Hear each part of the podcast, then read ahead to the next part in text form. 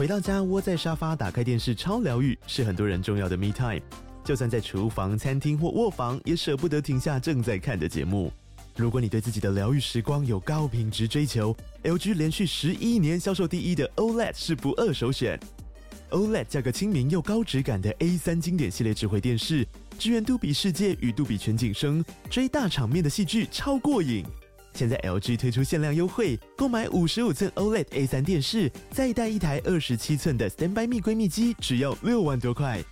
StandBy Me 闺蜜机内建 Netflix、Disney Plus 等影音平台，可以摆床边、餐桌，甚至顶楼露台，家中每处都可以成为你的专属娱乐空间。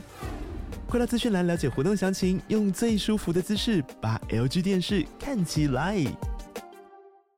欢迎收听财报狗 Podcast。今天是五月十八号，星期四，我是主持人小友。今天分享两则产业新闻。第一则新闻：家得宝下调全年财测。全美最大的居家装修零售商家得宝下调全年财测。华尔街日报指出，美国四月零售额温和增长，但消费支出已转向必需品和餐厅等服务。家得宝在五月十六号的电话会议中公布。今年第一季营收年减四点二趴，同店销售额年减四点五趴，低于预期。受木材价格下滑和寒冷天气影响，公司下修二零二三年销售额至年减二到五趴。通膨和利率上升使消费者谨慎，降温速度超乎预期，客户资产仍健康，认为消费者心态有变化。家居零售商指出库存过多。需求减缓与经济放缓是近期挑战。加德堡 CFO 指出，高抵押贷款利率影响潜在卖家，人们更倾向留在原地进行改善，其原因为居家时间增加以及房屋老旧。这边的概念股有居家建材零售、零售。第二则新闻：中国四月产业数据低于预期，中国复苏对今年市场动能至关重要。观察产业数据能追踪趋势。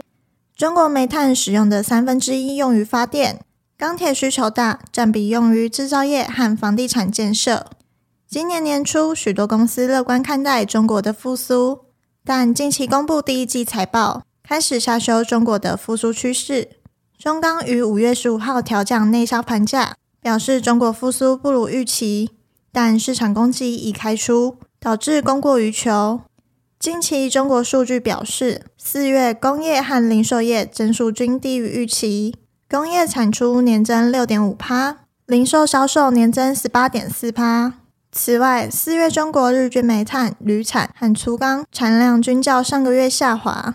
仲量联行首席经济学家和野村经济学家表示，由于低基期效益，第二季年增长可能仍看起来很高。但按季节性计算的增长可能出现实质性的下降。